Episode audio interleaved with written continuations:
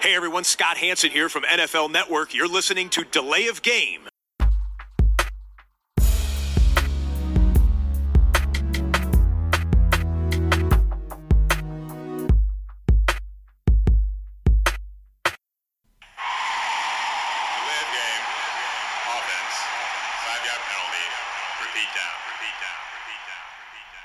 Hallo und herzlich willkommen. Wir sind die Lay of Game, der Football Podcast mit Episode 222 an diesem Dienstagabend im Mai.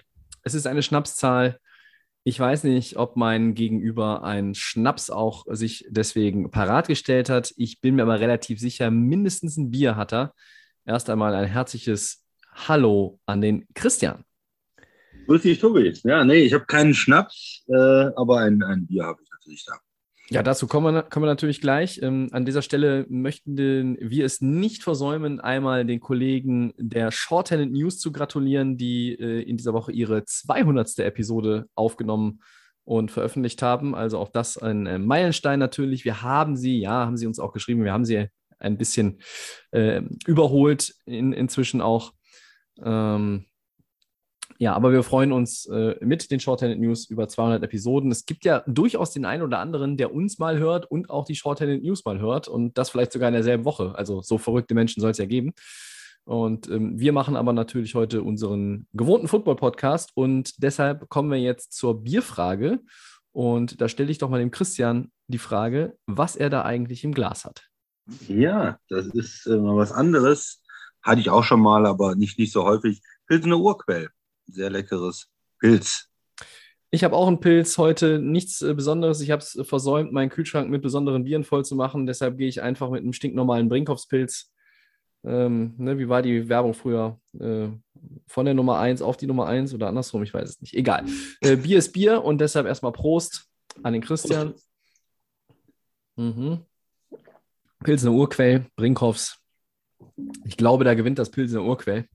Aber die letzte Alternative, die ich heute noch im Kühlschrank gefunden hätte, wäre ein 0,0 Paulaner Zitrone gewesen. Und da nehme ich doch lieber das letzte Brinkhoffs. So, das muss ja auch reichen für heute. Ähm, außerdem habe ich beim Christian die Tage ganz viel Bier getrunken und andere Sachen. Das äh, klebt immer noch irgendwie in den Klamotten. Ähm, ja, Christian, wir haben uns äh, ja ein bisschen Gedanken gemacht. Der Draft ist vorbei und was machen wir im Podcast? Ähm, wir machen ja noch keine Pause. Es kann durchaus sein, dass wir mal in der nächsten oder übernächsten Woche eine Pause machen, weil äh, ich mich mal dann doch in einen Kurzurlaub verabschieden möchte. Aber auch das ist noch nicht festgezurrt.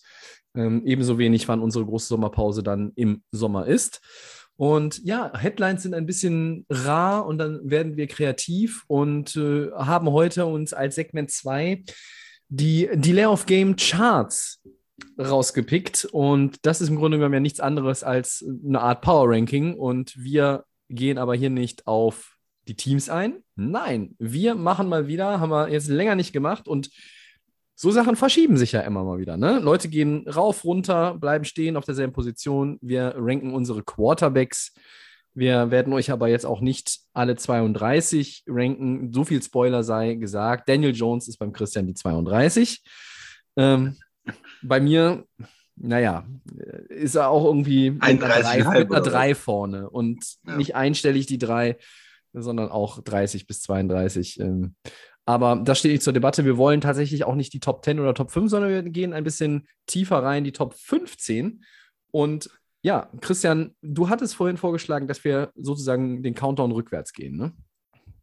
Jetzt mein, mein Vorschlag. Erstmal nochmal, es ist jetzt eine Zeit in der äh, NFL-Saison, wo nicht so viel passiert. Ne? Der Draft, dieses Riesenspektakel ist gelaufen, alle haben ihre Bewertungen erstmal gemacht und die, die Mannschaften signen jetzt die Draft-Picks. Äh, es geht in, in die ersten ja, Trainingsrunden rein dann äh, und es passiert jetzt nicht so viel in der Liga, von daher kann man sowas, denke ich mal, machen. Und ich, ja, ich würde sagen, wir fangen ähm, hinten an. Äh, fangen wir dann mit der Position 15 an oder Quarterbacks, die es knapp nicht geschafft haben, äh, da reinzukommen in die, in die obere Hälfte der Liga sozusagen? Ja, wir können, wir können ja vielleicht am Ende nochmal sagen, wer nicht, wer nicht irgendwie den, den Cut bei uns gemacht hat. Äh, Wir haben natürlich jeder eine Liste im Vorfeld der Aufnahme äh, ja, uns zusammengestellt. Und äh, die, die rausgefallen sind, die, gut, wer weiß, ne? Also wenn man jetzt irgendwie sagt, äh, der Tobi hat Jalen Hurts irgendwie auf der 7, dann würden wir ihn jetzt halt nicht äh, nennen als, äh, oder er hat ihn halt nicht auf der 7 und würden ihn jetzt nicht nennen als denjenigen, der vielleicht an Position 17 oder 18 steht, ähm, sondern da können wir dann hinten raus nochmal, wenn wir quasi auch die Nummer 1er Quarterbacks von uns, äh, die 1er Quarterbacks dann genannt haben, vielleicht doch drauf zurückkommen. Äh, Christian, ähm, ich habe mir natürlich hier auch einen Zettel parat gelegt, damit ich genau aufschreiben kann, was du hier alles zum Besten gibst. Wen hast du denn zum Einstieg in deinem Ranking an Position 15? Ja, das, das würde dich äh, überraschen. Ist ein Spieler, den du nicht so schätzt, aber den ich natürlich äh, immer noch schätze und den ich da irgendwie noch mit reinbringen wollte. Jimmy G, natürlich, den Quarterback der 49ers. Ja, er ist wenn er fit ist, ist er gar nicht so schlecht. Ja, und da hat er eine gute Bilanz, was Siege und Niederlagen angeht. Er ist ja so ein Quarterback, ja, wo man sich immer fragt, kann man, ist er gut genug? Er war mit den 49ers im Super Bowl, äh, er hat ihn verloren, den Super Bowl. Dann die 49ers, äh, man hat immer gemerkt, hm, eigentlich wollen die vielleicht sich doch nochmal verbessern, äh, haben natürlich dann viel in den Draftpick investiert, Trey Lance, aber der hat auch nicht direkt übernommen, weil er ist dafür ist er auch wiederum zu gut, dass er jetzt einfach so, so einen Starting-Job aufgibt. Er ist einfach auch zu beliebt im Team, hat letzte Saison dann doch wieder, finde ich, in den Spielen dann auch einiges gezeigt. Also es ist eine Gratwanderung und für mich auch interessant zu sehen, wo gehen die 49ers jetzt hin? Auf der einen Seite diesen Draft-Pick, in dem man so viel investiert hat, äh, insgesamt ja drei First-Round-Picks und dann der mhm. Veteran. Sie kriegen ihn aber auch nicht weg irgendwie in der Liga. Also es gab keine guten Trade-Angebote, weil alle natürlich auch sagen, er ist zu verletzungsanfällig, er ist, ähm, sind sich nicht sicher, wie, wie gesund ist er. Ja, und dadurch sind die 49ers dann auch in so einer schwierigen Situation. Und man, man kann sich vorstellen, sie schießen ihn zum Mond und, und haben dann einen Rookie, der schlechter spielt und haben ja eigentlich ein Team, was auch gewinnen kann sofort. Das wollen sie nicht, aber lange können sie dieses ähm, Hin und Her zwischen zwei Quarterbacks auch nicht mehr machen. Aber Jimmy G irgendwo so an der Grenze des mittelmäßigen äh, Quarterbacks in der Liga gerade so äh, ja, in die obere Hälfte geschafft für mich. Aber aufgrund der Verletzungsproblematik ähm, halt auch immer jemand, den man vielleicht austauschen will als Starter. Hast du nicht auf deiner Liste, gehe ich von aus. Ähm, ich habe an Position 15 tatsächlich Jimmy G. Ey! Ja, da haben wir direkt eine Übereinstimmung. Ähm, das ist nicht abgesprochen, das könnt ihr uns glauben. Wir haben uns da überhaupt nicht ausgetauscht heute Nachmittag oder am frühen Abend. Wir haben äh, das jetzt einfach blind gestartet und, ja. und äh, ich habe ihn auch auf 15. Ähm, ich ich habe mir überlegt, nach welchen Kriterien ich meine Liste zusammenstelle. Man kann natürlich sagen, stell die Top 15 nur zusammen, nachdem du bist fünf Punkte hinten und hast noch zwei Minuten auf der Uhr, wem gibst du den Ball in die Hand? Ne? Und dann rankst du das von 1 bis 15. Oder du rankst zum Beispiel nach den Punkten, wer gewinnt dir Spiele? Und Jimmy Garoppolo gewinnt dir Spiele.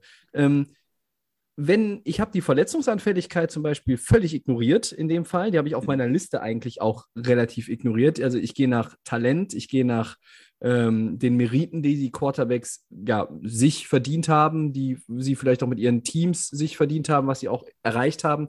Und äh, da gibt es sicherlich gleich noch streitbare Positionen, aber ähm, der Christian ist wirklich überrascht. Also er hat nicht nur eben diesen Laut von sich gegeben, sondern ich sehe ihn ja auch äh, hier in der Kamera ja. und er hat wirklich die Augenbrauen hochgerissen.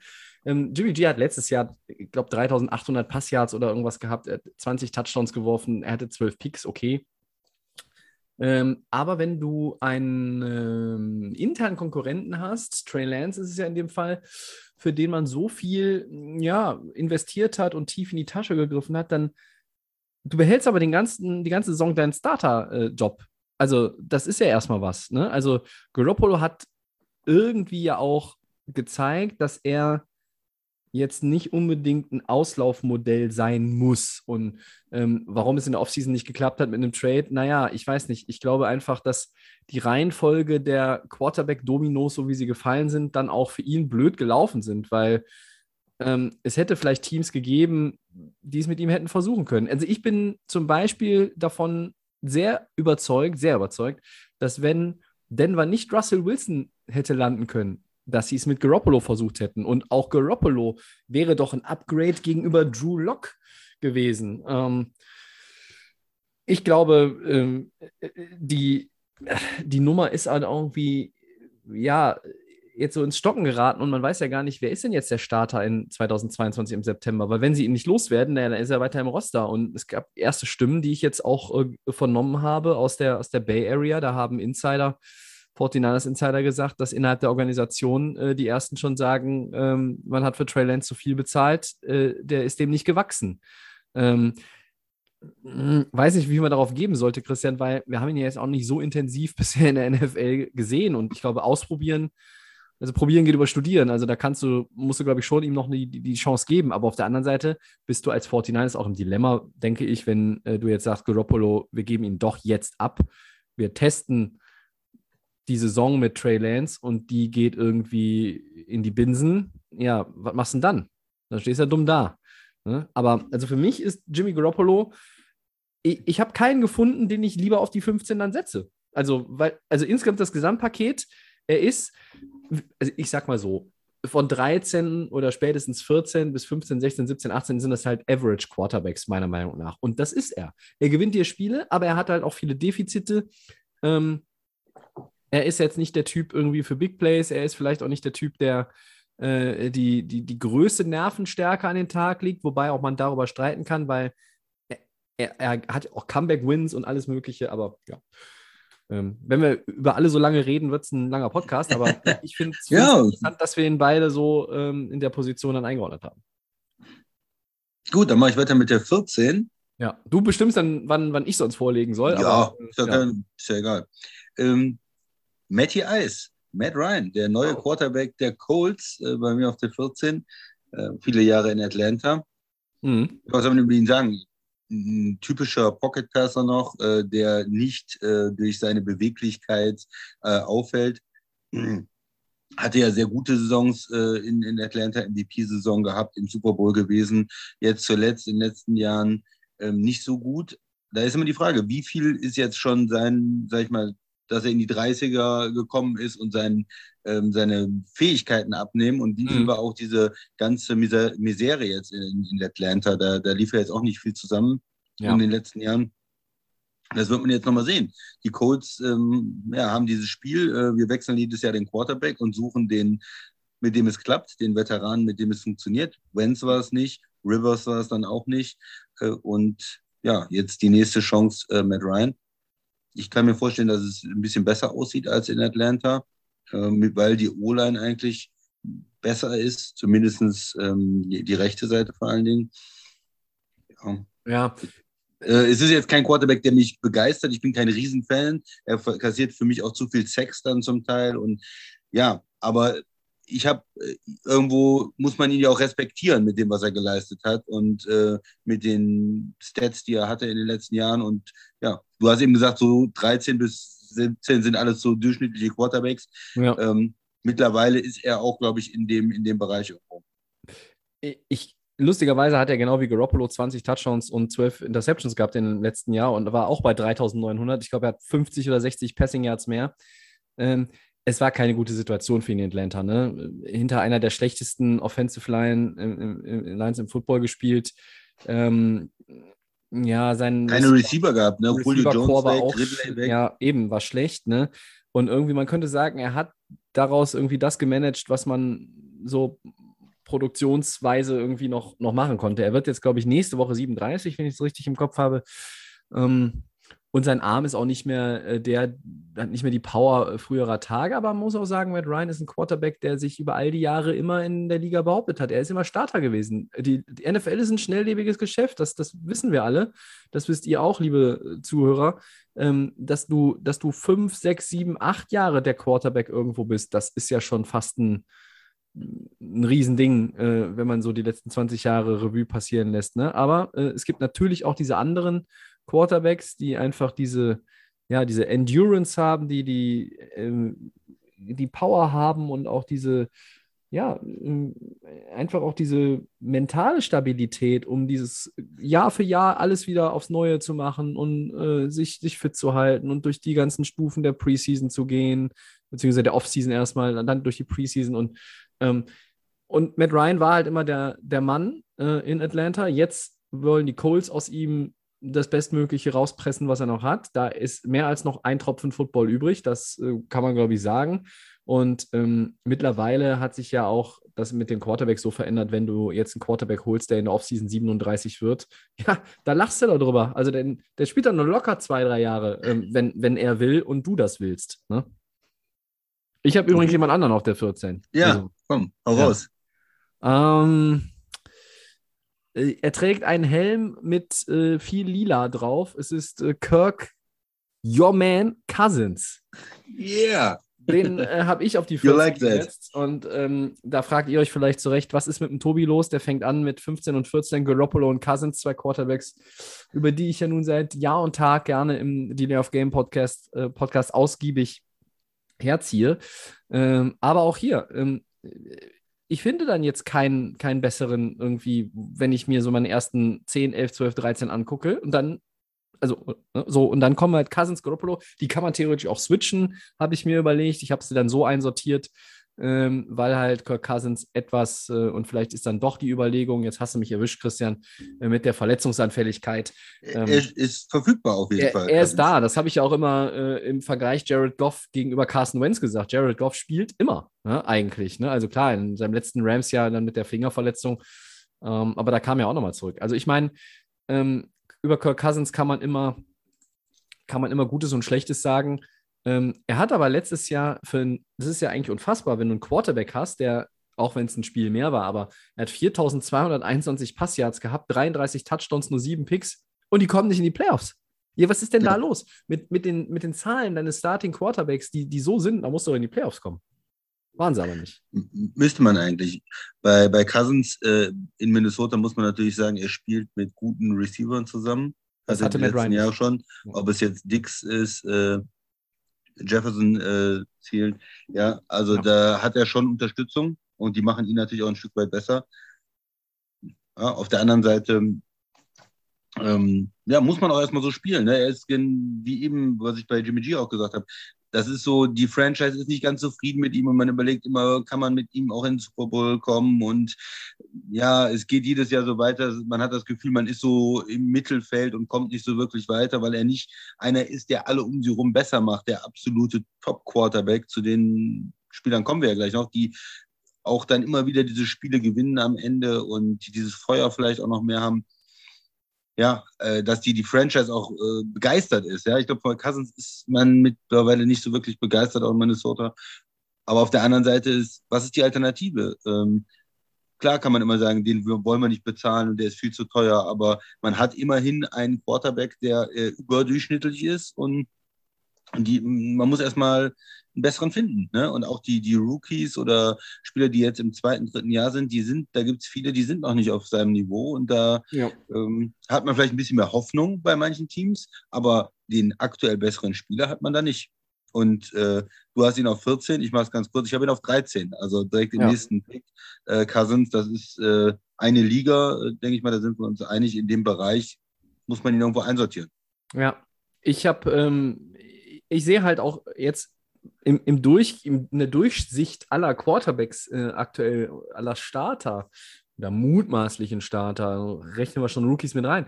Ich sehe halt bei mir auf meiner Liste, ich sehe, habe 13 Quarterbacks, wo ich sage, ja, die sind auf einem bestimmten Level und auch da gibt es Unterschiede und dann gibt es einen Cut. Und danach fängt wirklich für mich der richtige Durchschnitt, Durchschnitt an. Und das sind Cousins und Garoppolo. Ähm, aber die sind halt besser als ein Jalen Hurts. Ähm, die sind besser als ein äh, Trevor Lawrence in seinem ersten Jahr natürlich Ja, und so. genau. Die, die, die spielen, die sind auch äh, mehr, mehr spoilern. Ich will jetzt nicht spoilern, weil äh, man, man, es gibt noch so ein paar andere Kandidaten. Ne? Mhm. Wir hatten jetzt schon den Namen Matt Ryan. Es gibt sicherlich noch andere, die in, in der gleichen Dimension, sage ich mal, insgesamt unterwegs sind. Ähm, die Vikings haben sich Jahr für Jahr immer jetzt irgendwie committed und, und sind da irgendwie, ne, ich weiß nicht. Das Witzige ist ja, Cousins hatte, glaube ich, vier Jahre in Minnesota ähm, äh, und hatte in, in drei, drei von vieren äh, 4200 oder mehr Yards geworfen. Und die Playoffs haben sie gemacht in dem Jahr, wo er weniger erzielt hat. Ne? Ähm, und ich glaube, dass die Offense und dass man vielleicht Cousins sogar nächstes Jahr in dem Ranking weiter nach oben packen muss. Auch ich muss das dann, weil ähm, unter Kevin O'Connell wird, ähm, das Passspiel in der Offense noch ein bisschen mehr äh, angekurbelt. Ich glaube, äh, 25, 30 Attempts für Delvin Cook, das ist eher die Ausnahme. Also es wird sehr, es wird noch passlastiger in Minnesota. Und das kommt Cousins zugute. Ähm, er hat die, er hat die äh, entsprechenden Receiver dafür und ja. Meine 13 ist einer, der, wenn er denn äh, regelmäßig gespielt hätte in den letzten Monaten, ja ein bisschen weiter oben normalerweise hingehören würde. Vielleicht gehört er auch hinter schwedische Gardinen, aber jetzt ähm, hat er einen braunen Helm an. Er spielt für die Cleveland Browns, wenn er denn spielen darf. Es ist Deshaun Watson, weil ich ihn vom Talent einfach über die anderen setzen muss. Das ist ja wohl unbestritten. Das, was wir in Houston von ihm gesehen haben, ähm, war mehr als ausreichend, um zu sagen, das ist ein Quarterback, den man sogar in, in seinen ersten Jahren als Top 5 Quarterback teilweise gezählt hat. Ja. Top 10 ganz sicher. Ähm, für mich ist er jetzt hier in meinem Ranking auf der 13 äh, weil er am Ende meiner äh, Tier 1 und Tier 2 Quarterbacks halt steht und einfach durch die mangelnde Spielpraxis, wir haben ihn ein Jahr nicht gesehen, also äh, ein bisschen, ein bisschen Ringrost ähm, wird er angesetzt haben, glaube ich. Ähm, wenn er denn dann auch wirklich spielen darf, das wissen wir ja jetzt alles immer noch nicht so hundertprozentig. Und äh, für mich äh, Deshaun Watson auf der 13, einer, der natürlich äh, viel Damage verur äh, verursachen kann äh, zu Fuß, aber halt auch den Arm. Und er hat in Houston ja auch ähm, ganz oft einfach die äh, ja, Receiver sogar besser gemacht, als sie eigentlich sind. Ne? Das ist ja etwas, was Quarterbacks auch auszeichnet, ähm, dass dann Receiver ähm, 800, 900.000 Yards hatten, wo man halt sagt, äh? Ach echt, die hatten so viel. Ja, ich meine, die haben ja auch gepasst bis zum Erbrechen mit Deshaun Watson, aber er hat halt die Dinge auch angebracht. Und ähm, für mich muss er halt über die anderen drüber, aber ich kann ihn jetzt auch nicht vor die anderen setzen, die danach kommen, weil, ne, also die jetzt bei mir noch kommen, weil er hat ein Jahr nicht gespielt. Ja, ähm, ich habe ihn nicht gerankt. Ich habe ihn, äh, ist nicht bei mir in der Liste drin. Ja. Ähm, er ist vom Talent her, was er uns schon gezeigt hat in der Liga, du hast richtig gesagt, ein Top 10 Quarterback und vielleicht sogar Top 5, äh, weil er auch so natürlich jung ist und sich in Houston auch noch verbessert hat, dann. Ja, aber für mich ist es so, äh, diese ganze Situation, äh, die, die ganzen äh, rechtlichen Probleme, er wird wahrscheinlich gesperrt sein, denke ich mal, am Anfang der Saison. Man hat ihn jetzt über ein Jahr nicht gesehen und, und der fällt ja für mich einfach raus aus so einem Ranking. Ja, es ist, ich muss ihn jetzt erstmal, ähm, ich will ihn eigentlich eigentlich will ich ihn gar nicht sehen. Und ich finde auch diese ganze Aktion, die die Browns gemacht haben, ähm, ja, schlecht einfach, diesen Vertrag, den sie ihm gegeben haben, dieses ganze garantierte äh, Geld, äh, was sie ihm in den Rachen geworfen haben, sozusagen, damit er unbedingt die Browns spielt, ähm, obwohl äh, diese, diese ja, rechtlichen Dinge da sind, obwohl äh, diese, die Vorwürfe immer noch da sind und auch diese ja, charakterlichen Bedenken, die man da einfach hat. Und mhm. ja, von daher ist er nicht bei mir in der Liste. Vielleicht ändert sich das mal wieder, wenn er eine Saison äh, spielt, wenn wenn wenn, es da irgendwie weitergeht. Aber Watson ist bei mir im Moment immer noch äh, auf irgendeiner Liste, wo, wo Leute geparkt sind, die im Moment äh, nicht spielen. Kann man auch nachvollziehen, ist jetzt auch nicht der große Spoiler. Ähm, ich habe es mir fast gedacht, dass er Christian ihn nicht drauf hat. Ähm, aber ich glaube, dass wir beide den nächsten Quarterback drauf haben. Dann lege ich jetzt mal vor, auf 12 bei mir, Kyler Murray, Arizona. Ähm, den viele vielleicht auch in einem in einer Top 10 drin hätten bei sich. Für mich ist hier jetzt das Kriterium, ihn weiter nach unten zu setzen, als vielleicht manche das, manche das sehen. Vielleicht würden ihn einige sogar äh, hinter, nach der, nach der Saison hinter Kirk Cousins setzen, wenn man sich die, die Zahlen von Cousins nochmal anguckt. Aber ähm, gut, Kyler Murray und die Cardinals waren in den Playoffs, aber Kyler Murray ist für mich halt auch äh, genau wie Cliff Kingsbury als Coach, wie die gesamte Cardinals-Organisation, äh, guter Start und dann geht irgendwas schief und dann ist die Saison irgendwo in Schieflage, das, das Schiff ist nicht mehr auf Kurs und dann kommt man in die Playoffs und dann hat man gegen die Rams eigentlich auch in dem Playoff-Spiel, ähm, da ist man, äh, ich glaube, mindestens drei Quarter äh, richtig vorgeführt worden. Und ähm, ich, ich weiß nicht, wo man, wo man halt dann ähm, jetzt den, den Punkt finden sollte, dass, ähm, dass Kyler Murray ein Top 10 Quarterback ist. Für mich ist er auch derjenige, ich weiß nicht, wenn, wenn du, wenn du vier, fünf Punkte hinten liegst, du brauchst den Touchdown am Ende, das, da traue ich ihm nicht. Also, wir haben diesen Hale Murray gesehen auf Hopkins, klar, das war so ein, so ein Riesending, das war so ein Moment. Aber ähm, da sehe ich doch die anderen, äh, die ich davor stehen habe, eher prädestiniert, um dann den Comeback-Win äh, zu bringen. Und ich finde so die Gesamtstabilität in seinem Auftritt, in seinem Spiel, ähm, das ist mir alles nicht konstant genug. Ja, super interessant. Ich habe ihn auf 11. Du, du, hast jetzt hast ihn auf 12, ich habe ihn auf 11, weil du sagtest, man kann ihn auch in der Top 10 sehen. Wir sehen ihn beide nicht äh, in der Top 10, wir sehen ihn beide so am, am Rand äh, ja. der, der Top 10. Genau aus den Gründen, die du sagst, man sieht ja, also dieses Talent ist ja da, er ist super schnell, er kann selber laufen, ähm, kann werfen. Er hat auch manchmal diese Comebacks oder diese, vor allem diese spektakulären Plays halt, wo man dann schon denken würde, ist er ein, ein Top Ten Quarterback oder gehört er da irgendwo weiter nach oben? Franchise Quarterback. Ja, und dann kommen wieder die Zweifel, dann kommt wieder diese Verletzungsanfälligkeit auch. Der hat, der scheint immer angeschlagen zu sein in der zweiten Saisonhälfte. Diese schlechten mhm. ähm, zweiten Saisonhälften in den letzten Jahren. Was heißt das? Liegt das auch irgendwo am Quarterback, an seinen Führungsfähigkeiten? Liegt das am Coach? Was ist da los in Arizona? Dann hat man so ein Playoff-Spiel äh, verloren deutlich, wie du das äh, beschrieben hast. Also, hm, genau, es fehlt einem irgendwas, es fehlt einem vielleicht der Erfolg, vielleicht ist es auch kurzsichtig, vielleicht kommen auch in den nächsten Jahren die, der Super Bowl Run und dann, dann sagen wir alle, naja, was haben wir da gedacht bei so einem jungen Spieler?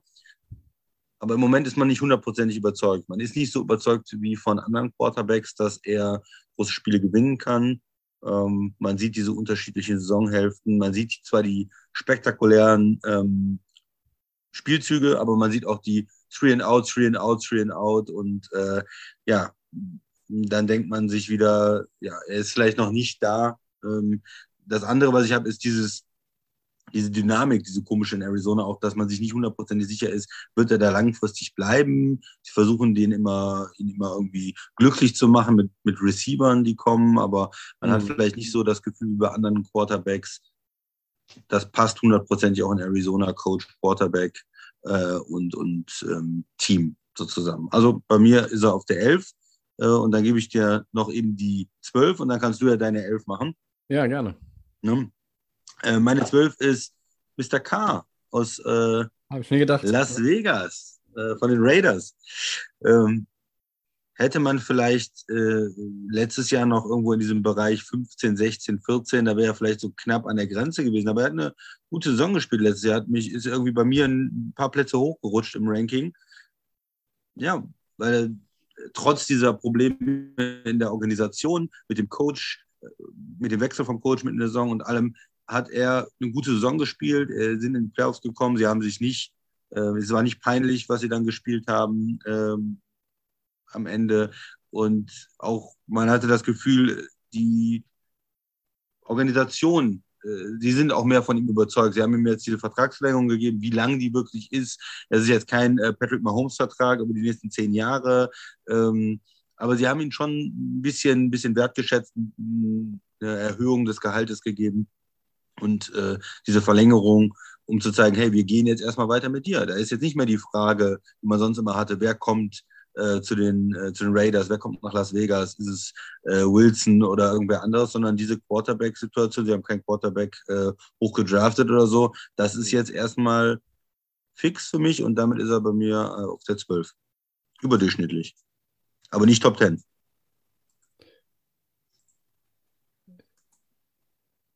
Kann man nachvollziehen. Meine 11, bei dir ist ja Kyler Murray auf der 11.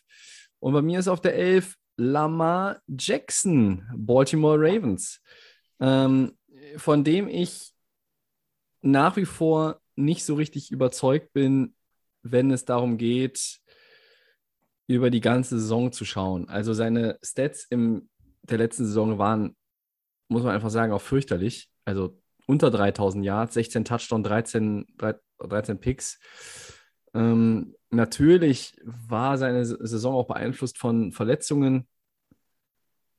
Und irgendwie scheint mir auch keiner besorgt zu sein, wenn es darum geht, ob, ob er in der Zukunft Erfolg haben wird. Aber ich, ich, ich stelle das mal in den Raum. Also ähm, 2019 MVP überragend das ganze Jahr. Ähm, ja, ich, wenn er also im Fantasy Football ist Lamar Jackson äh, ganz sicher höher als die, als die 11, aber unter den Quarterbacks. Aber wenn ich mir das so angucke, insgesamt fehlt mir bei ihm, ja, hier ist, hier ist auch vielleicht Verletzungen ein Thema, aber hier ist einfach auch die, die Konstanz, es ist dieses äh, Next Level. Du musst einfach, du bist nicht, er ist nicht auf dem Level von Rogers, er ist nicht auf dem Level von, von Stafford, äh, wie er jetzt bei den Rams gespielt hat. Er ist nicht auf dem Level von Brady oder von Josh Allen oder äh, das ist er nicht. Also es ist er nicht. Und ich habe hab mir so ein paar Gedanken gemacht, äh, jetzt äh, auch nochmal zu Lama Jackson, über den diskutieren wir oft. Ich bin da auch immer sehr skeptisch. Kommt er nochmal in diese MVP-Form oder war dieses eine MVP-Jahr vielleicht das Beste, was er uns geben konnte? Und ähm, er ist danach immer noch ein guter Quarterback, aber halt eben kein absoluter äh, Quarterback aus dem obersten Regal. Also für mich ist er, ich, ich kann ihn nicht in die Top 10 packen. Habe ich andere drin. ja, interessant. Ähm, Lamar Jackson, erstmal muss man ja beschreiben, er ist ein absoluter Hingucker. Ja? Wenn man äh, League Pass guckt, äh, Game Pass guckt, äh, dann äh, hat man ja immer Spaß, wenn es äh, in Baltimore losgeht und dann er einen Lauf macht, auf einmal von der 50-Yard-Linie und in die Endzone läuft, weil er einfach äh, ne, diese, diese läuferischen Fähigkeiten ja auch hat. Und er hat, ist auch als Quarterback ähm, ja, noch nicht auf dem Niveau von einem Rogers, du hast gesagt, aber ist ja schon auch jemand, der wenn es gut läuft, wenn, wenn die Offense funktioniert und wenn sich die Gegner auf den Lauf konzentrieren, dann sieht das alles toll aus. Und dann kann er auch diese, diese äh, Pässe anbringen und auch ähm, zum Beispiel seinen Tight End ja auch sehr, sehr gut einsetzen. Ähm, letzte Saison war einfach in Baltimore Mist. Ja, das war ja irgendwie so eine Seuchensaison und fing ja schon mit den ganzen verletzten Running Backs an. Und von daher fällt es mir ein bisschen schwer, ihn zu bewerten. Ähm, ja, wir müssen sicherlich noch mehr von ihm sehen, dass das Passing-Game be besser wird. Jetzt haben sie auch noch einen Receiver weggetradet. Ähm, das heißt, es wird interessant, wie, wie die Passing-Offense äh, von den Ravens sich entwickelt. Ja.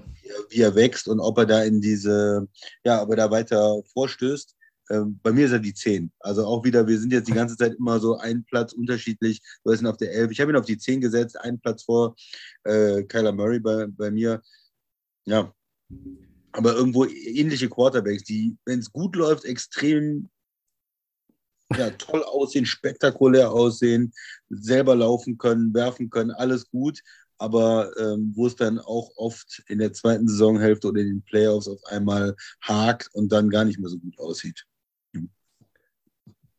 In Baltimore hast du ja perfekte Voraussetzungen in allen Bereichen. Das ist eine gut geführte Organisation, die draften Jahr für Jahr gut, die haben einen guten Headcoach, ähm, die haben wahnsinnig viele Jahre sich auch über die Defense definiert. Sie haben diesen Quarterback, mit dem du ja, mit dem du eigentlich alles abreißen kannst. Aber das möchte ich dann auch mal wieder sehen. Und dann müsste man auch Lamar Jackson natürlich in die Top 10 packen. Du hast ihn auf der 10 und ich mache es dann kurz. Ich habe dann Derek Carr auf der 10. Also wir haben, haben diese drei, drei Jungs dann da ähm, in unterschiedlicher Reihenfolge auf 12, 11 und 10 gerankt. Und für mich ist Derek Carr aber über Lamar Jackson und Kyler Murray jetzt zuletzt ein, gewesen, denn er, Carr hat eine für mich richtig gute Saison gespielt und die anderen halt dann auch nicht. Und mhm. ähm, da gehe ich jetzt nicht so sehr auf das, was in den Jahren davor war, sondern gehe ich auf, gucke ich auf das, was jetzt wirklich in 2021 passiert ist. Und da sehe ich bei Derek Carr 4800 Passing, äh, Passing Yards, 23 Touchdowns, ja, auch 14 Interceptions. Ähm, und ich glaube, du hast recht, man muss ihn vielleicht dann im nächsten Jahr, wenn man das nochmal in der Offseason durchspielen würde, noch ein bisschen weiter nach oben packen. Das würde aber auch bedeuten, dass andere arrivierte Quarterbacks vielleicht dann dahinter rutschen im Ranking. Denn jetzt sind doch alle gespannt darauf. Er spielt mit seinem Buddy Devante Adams zusammen im Josh McDaniels-System. Also ähm, da scheint doch eigentlich jetzt auch alles darauf hinauszulaufen und das ist ja auch kein Geheimnis, dass man Derek Carr, man möchte jetzt das Potenzial von Derek Carr maximieren und müsste, möchte da alles, alles rausholen. Und da gibt es dann seinen College Buddy, wo waren sie? Fresno State oder wo, ne? Mhm, ja. Ähm, dann hast du jetzt halt da auch nochmal einen neuen, neuen Head Coach. Das Gute für die Raiders war eigentlich, dass sie dieses ganze D Desaster um Henry Rux plus dann auch John Gruden, das haben sie so gut aufgefangen. Und die Raiders sind eigentlich eine Franchise gewesen in den letzten Jahren, die ganz oft an solchen Dingen erst einmal, die sind erstmal zusammengebrochen wie ein Kartenhaus. Und dann hat es ja ziemlich wieder gedauert, bis sie das wieder aufgebaut haben, bis zu dem, bis das Türmchen wieder so hoch war wie vorher. Und da hat äh, Rich Bisaccia ja richtig gute Arbeit geleistet als Interims-Head-Coach, hat die auf, auf Kurs gehalten und das hat auch Derek Carr gut getan. Und ich glaube, Carr ist einer ähm, jetzt in den Top 10. Und ähm, ja, für, für mich äh, auch ein Kandidat nächstes Jahr da, da weiter drin zu sein. Also da müssen für mich erstmal Jackson, Murray und, und auch Watson, die ich direkt dahinter habe, zeigen, dass sie besser spielen können als er. Ja, vielleicht kurze, kurze Zusammenfassung. Du sagtest jetzt gerade, die, die drei letzten haben wir dann alle im selben Bereich. Ähm, 10, 11, 12, nur unterschiedlich angeordnet. Davor, ich hatte Watson nicht drin. Du hast dann Matt Ryan nicht drin. Ich habe Matt Ryan nicht drin, ja, das kann man jetzt spoilern äh, bzw. verraten, denn. Ich glaube nicht, äh, dass er bei dir noch weiter oben kommt dann. Matt Ryan ist nicht äh, in den Top 9 drin, das ist, das ist korrekt. Ähm, du hast halt dafür Watson nicht drin, ja. Und äh, wahrscheinlich sind die neun verbleibenden äh, deckungsgleich, aber nicht in den jeweiligen Positionen. Sehr interessant. Äh, oder hast du auch Dak Prescott auf der 9? Ich habe Dak Prescott auf der 9, das ist richtig, ja. So wie ich. Ja, schau mal an. Ja, was kannst du zu ihm sagen? Ja, was kann man sagen? Franchise Quarterback, das ist für mich, ähm, ich bin ja, glaube ich, recht positiv auch, ähm, ja. über ihn positiv gesprochen, für mich ein Top 10 Quarterback, der nach einer ähm, ja, schweren Verletzung letztes Jahr trotzdem wieder direkt gut reingekommen ist, der ja, ein gutes System hat in, in Dallas mit, mit den äh, Receivern, mit der O-Line, die im letzten Jahr ein bisschen schlechter geworden ist, okay. Ähm, Running Backs auch, auch vorhanden. Und ja, ich würde ein bisschen vielleicht zurückgehalten vom Coach, kann man, kann man sagen, kann man spekulieren. Wieder mal. Von, ähm, erst von dem einen und dann von dem anderen Head Coach. Hat vielleicht nicht die besten ähm, Coaches da. In, in Dallas immer ein wahnsinniger Druck. Ähm, aber es ist ja ein, ein Quarterback, der schon so gut spielen kann, der auch selber laufen kann und der deshalb kann man ihn eigentlich nicht aus der Top Ten rauslassen oder fällt mir schwer. Und er ist ein bisschen etablierter irgendwo als Lamar Jackson, als Kyler Murray. Da hat man ein bisschen mehr Vertrauen, dass er richtige Entscheidungen trifft. Ich habe die drei, ehrlich gesagt, ähnlich gehabt. Da habe ich mir erst überlegt, wie ich sie ranken soll, weil ich auch mhm. Dak Prescott und Dallas nicht in den großen Spielen, in den Playoffs so wirklich ähm, vertraue. Mhm. Aber da liegt es, glaube ich, mehr an den Coaches äh, und, und weniger an dem Quarterback. Und bei den anderen, ähm, weil zum Beispiel Lamar Jackson liegt es vielleicht mehr an dem Quarterback als an dem Coach dann. Und das ist so für mich die Entscheidung gewesen. Aber es sind alles, ja, ähm, gute Quarterbacks und bei den dreien habe ich dann Dak Prescott äh, auf die neun gesetzt. Ich finde, er hat eigentlich das Potenzial, um auch mal in eine Top 5 äh, vorzurücken. Aber nach der Verletzung, nach der Situation in Dallas, ähm, ja, habe ich ihn im Moment auf der 9. War, war, war ja auch schon mal in MVP-Diskussion mit den, also ja. zumindest immer so für halbe Saisons mit den, mit den Zahlen, die er hatte. Ja. Ähm, ja. Das, das Problem für Doug Prescott ist einfach, er spielt bei den Cowboys und ähm, die sind seit äh, ewigen Zeiten nicht im Super Bowl gewesen. Also äh, sie, sie müssten auch mit ihm vielleicht mal weiter als Divisional Round kommen, also ein Championship Game zu erreichen ähm, oder vielleicht den Super Bowl zu erreichen, ja.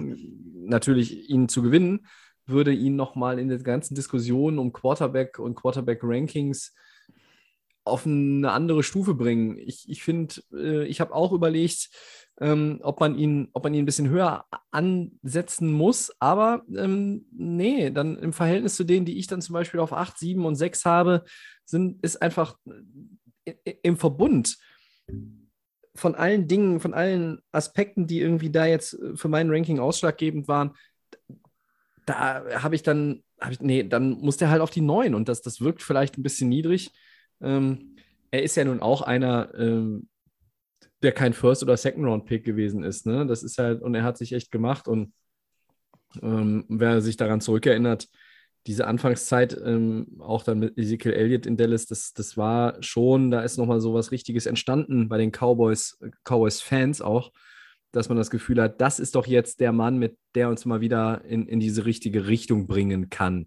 Ja, aber dazu brauchst du vielleicht auch, wie der Christian sagt, eben halt den Coach ähm, und mal schauen. Also äh, Mike McCarthy ist ein netter Typ, glaube ich, aber ähm, nette Typen und erfolgreiche Typen, das geht nicht immer Hand in Hand und vielleicht brauchen die Cowboys irgendwann mal auch einen Coach und Prescott braucht dann vor allem einen Coach, der nochmal ja irgendwie einen anderen Ansatz wählt, weil ich glaube, mit Mike McCarthy werden die Dallas Cowboys nicht in den Super Bowl einziehen.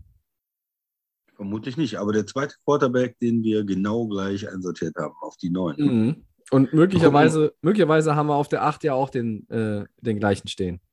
Ah, da habe ich mich hab ich ein bisschen überlegt, so die nächsten drei habe ich auch so ein bisschen, hm, hm, hm, habe ja, ich ja. umentschieden. Ich habe jetzt auf der 8 Justin Herbert von ah, den okay. Chargers. Du nicht. Ja. Okay. Ja. Den, den habe ich nicht auf der 8. Okay. Gut. Ist aber bei dir auch, äh, kommt bei dir auch noch. Denke möglich, mal. möglich, möglich. Wer mich kennt und meine Begeisterung für Justin Herbert, ähm, der wird wohl kaum damit rechnen, dass er die Top 15 verpasst hat. Ja, was soll man sagen? Ein junger, junger Quarterback, der ähm, schon im, in der Rookie-Season ja alles gezeigt hat, äh, dass er den absoluten Arm hat, die, eine, eine Haubitze. Ähm, und ja, spektakulär spielen kann. Ähm, ich glaube, noch mehr nach deinem Geschmack Quarterback spielt. Also nicht ein Typ ist Kyler Murray, der viel selber läuft, der vielleicht ein bisschen kleiner ist, vielleicht auch manchmal ein bisschen Probleme hat äh, mit der O-Line oder so, sondern diese Startuhr vom Quarterback, der einfach äh, massiv ist, der ist ja also auch nicht äh, total unbeweglich, das meine ich nicht, aber äh, der einfach in der, in, der, in der Pocket steht und dann auch wartet, sich die Zeit nimmt, bis ein Receiver offen ist, vielleicht auch den Hit kassiert am Ende, aber den richtig ähm, noch an den Mann bringt. Und ähm, erinnert mich in seiner Spielweise ein bisschen an einen Quarterback, den ich noch weiter vorne habe, der, der gleich kommt, ähm, zwei Plätze weiter vorne, ähm, wo man noch drauf wartet. Jetzt natürlich bei ihm, dass sich das auch in diesen Erfolg des Teams umwandelt. Das war jetzt bei den Chargers noch nicht so da aber es liegt nicht an ihm. Äh, er ist spektakulär, guter junger Quarterback in den Top 10, Justin Herbert auf der 8. Sky is the limit äh, für Herbert. Bin ich bei vielen Experten sofort drauf. Ich bin, bin der Lokführer vom Justin Herbert Bandwagon hier. Ähm, und ich bin auch davon überzeugt, dass, dass das eigentlich ein, dass das der Anfang einer richtigen Erfolgsgeschichte für die Chargers ist. Ob die Erfolgsgeschichte auch dann heißt, dass du mal den Super Bowl gewinnst, hm, äh, klar, wir wissen aktuell um die Situation der AFC, es ist halt wahnsinnig schwierig. Allein die Division ist äh, voll geladen mit tollen Spielern, äh, guten Quarterbacks, ähm, äh, klasse aufgestellten Teams, äh, die alle irgendwie, also ich glaube, wenn du 100 Experten fragst, rank mir mal die AFC West. Ähm, ja, also, Viele unterschiedliche Antworten. Ja, ich, also 100 Optionen gibt es ja, glaube ich, auch nicht, aber äh, es, es, ist halt schon so, dass sich das sehr, sehr verteilt und dass jetzt nicht irgendwie 70 davon das, dasselbe, dieselben selben Einlauf dann für die Saison 2022 dir aufschreiben würden. Justin Herbert hat letztes Jahr auch über 5000 Passing Yards gehabt. Er hat 38 Touchdowns geworden. 15 Picks sind noch ein Tick zu viel, um vielleicht dann auch mal, ähm, ja, da ist vielleicht auch der Ansatz zu sagen, okay, deshalb eben halt auch nicht in den Playoffs. Ne? Also es ist nicht, es sind nicht nur die Schuld der anderen. Also Justin Herbert mhm. hat sicherlich auch noch ein paar Fehler in seinem Spiel, aber wenn du, vielleicht ist es manchmal auch gut für Quarterbacks, wenn du dich äh, peu à peu entwickelst und jetzt nicht ähm, in deinem zweiten Karrierejahr schon alles abreißt. Ähm, klar, warum nicht? Dann hast du halt, hast du halt den Ring am Finger und dann bist du, bist du happy und dann bist du eigentlich schon auf einem, auf einem ganz anderen Level angekommen, als, als viele das jemals irgendwie erreichen würden ich glaube, Herbert hat wahnsinnig viel Luft noch nach oben sogar. Und ähm, die Chargers basteln ja jetzt auch intensiv daran, in den letzten ein, zwei Jahren das Team noch auf ihn weiter zuzuschneiden. O-Line-Verstärkungen, siehe Draft. Äh, man hat es auch in der Free Agency versucht. Äh, Draft war dann eher die bessere, bessere Variante. In der Defense hat man nochmal ähm, gut investiert und nachgebessert. Also wenn ich überlege, dass da einfach jetzt Joey Bosa und Khalil Mack rumlaufen, ähm, da müsste halt jedem anderen Quarterback eigentlich schlecht werden, der in der Division zweimal gegen die spielt. Mein Quarterback auf Position 8 guckt auch in dieser Division rum. Russell Wilson. Es ist Russell Wilson. Lasst ihn kochen, den Mann. Und in Denver hat man jetzt einen leckeren Eintopf auf den Herd gestellt und Russell Wilson hat sich die Chefmütze angezogen und möchte da jetzt natürlich zeigen, dass er auch bei einem zweiten Team einen Super Bowl gewinnen kann. Russell Wilson nimmt sich nicht weniger als das vor. Ähm, es gibt ja viele Stimmen von Seattle-Fans. Wir wollen keine Namen nennen heute hier im Podcast, die sagen, ja, ähm, Wilson, guter Quarterback, aber er ist halt auch nicht der, der dir die Spiele gewinnt. Er ist nicht der, der konstant irgendwie eine Saison mal auf dem MVP-Level bleibt, etc. pp. Naja, Russell Wilson ist einfach ein guter Quarterback. Ich glaube, dass er auch oft von Pete Carroll und dem Pete Carroll-System eingebremst worden ist. Das soll sich jetzt ändern. Nathaniel Hackett ist der neue Head Coach in Denver für Russell Wilson. Der war vorher ja OC bei den Packers und hat äh, mit einem gewissen viermaligen MVP sehr erfolgreich zusammengearbeitet. Ich freue mich auf Russell Wilson in Denver. Bei mir ist er die 8 und bei mir muss er auf jeden Fall auch in die Top 10. Christian? Wen äh, ja. hast du denn äh, auf der. Achso, nee, die 8 hast du ja schon. Herbert, 7 wäre schon, aber ich glaube, du möchtest noch was zu Russell Wilson sagen. Entschuldigung. Das war ich zu eilig. Ja, das, das ergibt sich, weil äh, die 7 ist bei mir Russell Wilson. Also wir also, haben da wieder okay. ganz ja. unterschiedliche Meinungen. Du hast ihn auf der 8, ich habe ihn auf der 7. Ähm, ja, von daher ist es, ist, glaube ich, keine, keine große Diskrepanz, wo wir ihn sehen. Ähm, ja, er versucht jetzt äh, bei einem anderen Team. Letzte Saison nicht gut gewesen, jetzt die letzten Saisons. Ich habe schon überlegt, ob ich ihn ein bisschen weiter runtersetzen soll. Aber auf der anderen Seite, er ist jetzt der ähm, niedrig gesetzte Quarterback sozusagen, der schon Super Bowl gewonnen hat. Ne? Also der, der Herbert, Prescott, Lamar Jackson, Kyler Murray, Carr Cousins, Ryan, ne? die haben alle keinen Watson, alle keinen Super Bowl gewonnen. Ja, er hat einen. Das heißt, er hat einen, man weiß, mit Russell Wilson kann man in den Playoffs sehr erfolgreich sein okay. Ne? Damals die Seattle-Teams waren natürlich auch Defense-lastig, aber er war zweimal im Super Bowl, äh, hat einen schon gewonnen. Ja, und äh, von daher hat man ja auch, hat ihn in vielen Playoff-Spielen gesehen, Vertrauen zu Wilson. Ich habe immer ähm, in der NFC, gab ja auch viele Duelle gegen die, ähm, gegen die Packers, und da hat man immer Angst. Wann kommt der tiefe Ball? Ja? Wann kommt der Pass äh, Lockett oder dann Metcalf? Wann, wann äh, macht er, ist er fast gesackt, dreht sich irgendwie raus? Und bringt dann noch äh, verrückte Pässe an. Also er hat ein Wahnsinnstalent dafür. Ähm, ja, mal schauen, ob er diesen, diese, diese Talsohle jetzt nochmal ähm, überwinden kann und, und wieder mhm. zur alten Leistung auch so ein bisschen zurückkommen kann mit diesem, mit diesem Wechsel. Ähm, Manche äh, schaffen das nicht. Früher hätte man gesagt, ja, der ist schon auf dem Weg nach unten. Aber wir haben es bei anderen Quarterbacks gesehen. Brady oder Rogers, die hatten auch manchmal irgendwo in den 30er mal ein, zwei Saisons, die nicht so liefen. Aber die sind dann noch besser wiedergekommen und haben dann noch ähm, auf einem noch, noch höheren Niveau gespielt. Und das könnte jetzt bei, bei Wilson auch nochmal passieren. Ähm, ja, also von daher, du hast ihn auf der 8, ich habe ihn auf der 7. Ich glaube, wir sehen ihn irgendwo ähnlich. Ein Satz noch von mir zu Russell Wilson. Ich glaube, nicht, obwohl ich glaube schon, dass er sehr erfolgreich sein wird in Denver, auch vom Start weg. Ich glaube nur nicht, dass wir über Russell Wilson 2022 reden, dann mit Zahlen, die irgendwie Richtung 5000 Yards gehen äh, und 44 Touchdowns und, und 8 Picks. Ich glaube eher, dass wir ähm, eine sehr ausgewogene Offense sehen. Man hat ja auch äh, mit Javonte Williams einen sehr, sehr guten Running Back gedraftet. Man ähm, äh, hat, äh, glaube ich, schon auch vor in Denver das Ganze so ein bisschen, man, man, man, nur weil man Russell Wilson hat, ist man jetzt nicht in meinen Augen aufgrund der ganzen Teamstruktur und dem Talent, was du im, im Roster hast, nicht dazu verdammt, ihm irgendwie 60 Mal werfen zu lassen, übertrieben gesagt. Ich glaube, dass Russell Wilson dadurch bestechen wird in der neuen Saison, dass er Denver die Spiele gewinnt, die dann knapp sind. Und äh, er dann irgendwo auf, weiß ich nicht, 4-2, 4-3 kommt bei den Yards, was ja schon sehr ordentlich ist äh, und dann vielleicht bei, äh, weiß ich nicht, äh, 30, 32 Touchdowns ist. Aber ich glaube nicht, dass er viele Interceptions wirft. Er hatte auch nur sechs in der vergangenen Saison. Ähm, äh, Fumbles ist halt auch so eine, so eine Sache, die O-Line in Seattle mh, hm, die letzten Jahre immer mal wieder ähm, eher, eher mittelmäßig. Und, eher schlecht, ja.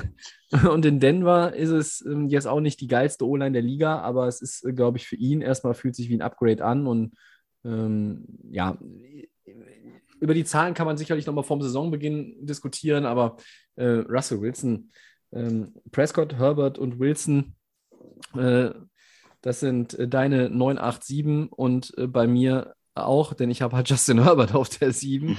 ähm, was soll man, was soll man da, da groß sagen? Ähm, vielleicht, vielleicht brauchen wir doch nochmal den Max demnächst hier, weil Ähm, der hätte vielleicht einen, einen, anderen Blick aufs Ranking. Aber nein, also im, im, Grunde genommen, die Quarterbacks, es geht alles irgendwie in dieselbe Richtung beim Christian und bei mir, das, das merkt man schon. Ähm, ich glaube, dass das äh, Justin Herbert, wir haben es eben gesagt, äh, Sky is the limit für ihn. Ne? Also er kann, ähm, er hat sich schon einen Namen gemacht, aber ich glaube, das war erst der Anfang. Und ähm, klar, äh, definiert wird deine Karriere in der National Football League, ob du einmal die Hände an der Lombardi Trophy hattest oder eben nicht. Ähm, und bei jedem AFC-Quarterback, der noch nicht den Super Bowl gewonnen hat, setze ich auch ein dickes Fragezeichen erstmal hinter, einfach weil diese ganze Conference so vollgeladen ist. Ja. Ähm, aber gut, dann haben wir hier so im Dreierpack wieder alle drei gleich. Also Murray, Jackson, Carr von 10 bis 12 äh, gleich und dann äh, Wilson, Prescott, Herbert haben wir auch irgendwie gleich so gleich irgendwie in dem. Ja, und Prescott sogar ja beide auf der 9. Ne? Beide auf der 9. Wen hast du denn auf Position 6, Christian? Ich habe eine Vermutung, dass da wieder nochmal ein Doppeltreffer sitzt. Das wäre nicht schlecht. Ich wollte erstmal nur noch mal, ähm, weil ich eben gesagt habe, Wilson ist einer der Quarterbacks, der schon so. den äh, Super Bowl gewonnen hat. Wie viele aktuelle Quarterbacks haben denn schon den Super Bowl gewonnen, die im Moment in der Liga aktiv sind? Als Starter. Ist nicht irgendwo als Backup oder so. Also dann, dann ist ja Nick Foles, aber gut, der ist ja auch released, deshalb. Der ist released, den zähle ich mal nicht dazu. Ja, Zählt dann Carsten Wentz eigentlich? Nee, ne? Der zählt dann nicht. Nee, ne? den zähle ich auch nicht dazu. Der hat nicht, der hat nicht gespielt. Den, den zählst du ja auch nicht dazu. Also, ähm, ich bin mir jetzt gerade nicht sicher. Ich bin mir relativ sicher, dass wir über. Also, auf meiner Liste sind es fünf. Und ich überlege ja, gerade, ob es überhaupt einen sechsten gibt. ja, es sind fünf, glaube ich nur. Es sind, glaube ich. Sind nur fünf. Wir, ja. wir, wenn wir gleich die anderen noch besprochen haben, äh, da sind ja auch noch ein paar ältere Kaliber dabei. Das ist also ja, nicht so viele Quarterbacks und nicht so viele aktive ähm, Quarterbacks, die in den nächsten Jahren noch spielen werden, haben äh, schon mal den Super Bowl gewonnen. Also das ist eine Besonderheit. Punkt. Russell Wilson hat es schon geschafft, die anderen alle bis jetzt auf der Liste nicht. Und mhm. der nächste, der bei mir auf sechs ist, der hat es auch geschafft. Und zwar letzte Saison. Das ist Matthew Stafford, der jetzt mhm. einen Jump gemacht hat äh, bei mir, der irgendwo vorher an der Grenze vielleicht zum Top 10 Quarterback äh, gewesen, der vielleicht nur ein bisschen über Durchschnitt irgendwo da in dieser Cousins Car Murray Region vielleicht und der jetzt einfach auf der 6 ist, weil er den Super Bowl gewonnen hat, weil er ein gutes Jahr gespielt hat bei den Rams und das gezeigt hat oder das Positive gezeigt hat. Ähm, Best-Case-Szenario eigentlich für die, für die Rams. Ja, er war in Detroit immer verschenkt. Und wenn er bei einem ordentlichen Team spielt, kann man mit ihm den Super Bowl gewinnen. Und äh, ja, das war ja das, äh, war diese Gretchenfrage vor der Saison. Ist es so, dass ist das der Fall oder ist es eigentlich so, dass äh, er auch nie wirklich Erfolg hatte, nie wirklich in den Playoffs weit gekommen ist und ich glaube in seiner ganzen Karriere immer in den Playoffs verloren hatte und da, da, da. Nein, es war ähm, jetzt diese, diese positiven Umstände bei den Rams haben ähm, das Beste aus ihm rausgeholt. Es war keine perfekte Saison, keine MVP-Saison, deswegen ist er bei mir auch nicht höher. Er ist für mich nicht in der Liga mit einem nehmen wir jetzt mal Namen Mahomes, äh, mhm. Aber er ist äh, dann doch irgendwo jetzt besser als die anderen, weil er diesen Playoff-Run hatte, nämlich doch lieber Stafford, der auch immer äh, spielt eigentlich, wenig Verletzungsprobleme hat, äh, obwohl er öfters mal angeschlagen war, aber er spielt durch seine Verletzungen ja auch ähm, gegenüber einem ja, warum soll ich jetzt eher einen Lamar Jackson nehmen oder einen Prescott? Nein, da ist äh, mhm. jetzt Stafford äh, hochgerückt und ja, nach der letzten Saison, wo Russell Wilson in Seattle nicht so gut ausgesehen hat, bei mir auf der 6 gelandet.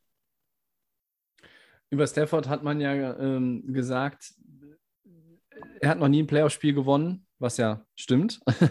Und dann gewinnt er und gewinnt und gewinnt und gewinnt den Super Bowl. Und jetzt reden alle davon, es gibt keinen Grund zu, äh, zu zweifeln, dass die Rams dieses Run-and-Back-Ding irgendwie hinbekommen können. Also Back-to-Back-Championships äh, scheint gar nicht mal ausgeschlossen. Es scheint nicht unmöglich, natürlich nicht. Du bist ja in der NFC, Gott sei Dank, nicht in der NFC. Ne? ähm, und ein, ein, weiteres Jahr in dem System könnte, glaube ich, auch dazu beitragen, dass er seine Nummer von 17 Interceptions runterschraubt, diese Zahl. Ich glaube, das war League Leading und äh, du hast den Starting Quarterback, der die meisten Picks wirft.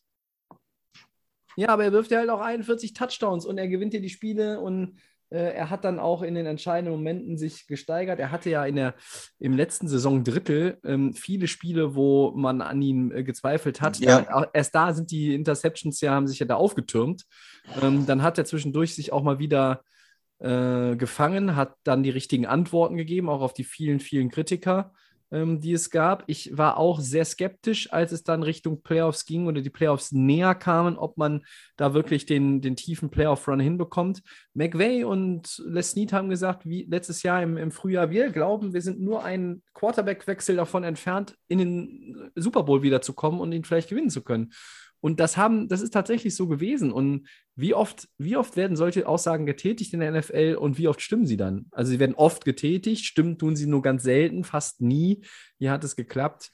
Ähm, Stafford ist natürlich von seinem Stil einer, der immer, das war in Detroit schon so, äh, selbst noch zu Zeiten mit Megatron, ähm, der immer irgendwo die Chance sieht und dann versucht, das Play zu machen. Und dazu nimmt, der, er nimmt auch mal eine Interception in Kauf. Aber wenn, Ja. ich, wenn ich Dritter und Zwölf habe, Christian, warum werfe ich nicht die 40-Yard-Bombe auf Beckham oder, oder Woods oder Cup oder wer auch immer es dann im letzten Jahr gewesen ist?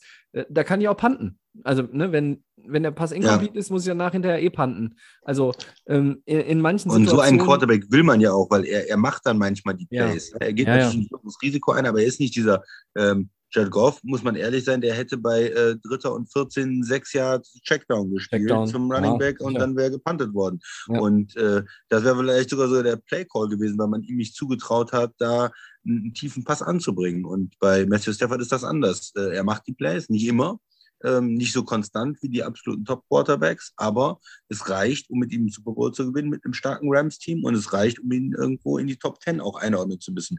Ob man jetzt vielleicht sagt, Wilson hat über die letzten Jahre insgesamt besser gespielt oder Herbert hat mehr Potenzial und ne, ich, andere sagen vielleicht, er ist irgendwo nur auf der 8 oder so, aber ich denke, Top 10 nach der Saison muss man schon äh, ihn irgendwo drin haben. der Super Bowl Run, also der Playoff Run, ähm, äh, da hat er einfach die anderen für mich auch dann hinter sich gelassen.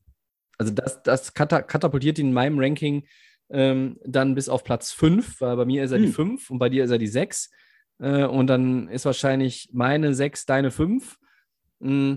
Ich sag mal zu äh, Stafford noch einen Satz. Ich glaube, wenn du nächstes Jahr, oder dieses Jahr muss man sagen, von 41 Touchdowns und 17 Interceptions, wenn du auf 36 und 12 irgendwie gehst, dann haben die Rams alle Chancen in der NFC wieder äh, in West die, die Division zu gewinnen.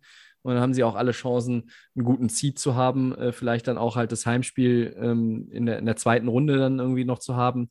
Ähm, äh, sprich, du musst vielleicht nur das Championship Game der, der NFC irgendwo in Tampa Bay oder in Lambeau Field bestreiten.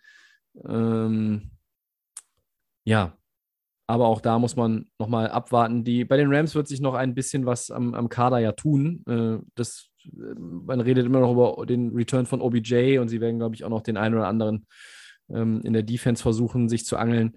Ähm, mit, mit welchen Mitteln auch immer.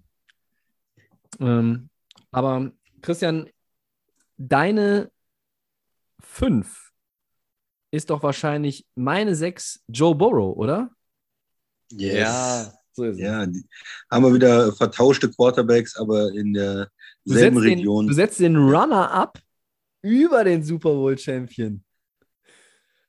Und jetzt, jetzt kommt's. Ich habe überlegt, es genauso zu machen wie du. Und dann habe ich auch gesagt, nee, der hat einen Ring gewonnen. Also kommt der doch höher. Ja, aber es ist natürlich auch ein, ein, ein Teamsport und ich glaube, dass das Rams-Team schon insgesamt mehr Talent hatte als das Cincinnati-Team. Ja. Äh, die Cincinnati O-Line, ich weiß nicht, wie. Matthew Stafford hinter der ausgesehen hätte. Nicht so gut. Ähm, wahrscheinlich nicht so gut. Ja, ist natürlich eine Geschmackssache, kann man darüber sprechen, aber auch äh, Joe Burrow ist jetzt dieses Jahr äh, ja, in die Top 10 vorgerückt, denke ich mal. Der Quarterbacks, die man haben will, wo man weiß, hey, der gewinnt einem Spieler am Ende, der ist cool, der hat die Stats, äh, der, der kann mit einem Top-Receiver zusammenarbeiten. Äh, ja, in den Playoffs weit gekommen, äh, hat keine Angst vor Duellen mit äh, Mahomes oder so. Ja, also das ist ein, ja, ein Quarterback, der sich da mit reingespielt hat. Ist er jetzt in den nächsten Jahren konstant genug, um da wirklich in die Top 3 vielleicht reinzukommen? Da reicht ja eine so eine Saison nicht, das muss man jetzt nochmal sehen, aber ja, die Rookie-Saison war auch gut. Ähm, ist ja erst durch diese Verletzung und diese ja, schlechte O-Line dann irgendwann zerstört worden. Aber er hat, sobald er da oder mit, mit dem, mit, mit dem, ja, mit, mit dem Betreten des, äh, des Felds für Cincinnati hat sich das ja alles gewandelt und die Möglichkeiten für Cincinnati, für die Bengals jetzt äh, gewandelt. Sie haben den Franchise-Quarterback, das ist für mich so jemand, Franchise-Quarterback, der ist da reingekommen, ändert alles. Auf einmal hat man einen, man, an dem man glaubt, man hat die funktioniert und es mhm. läuft.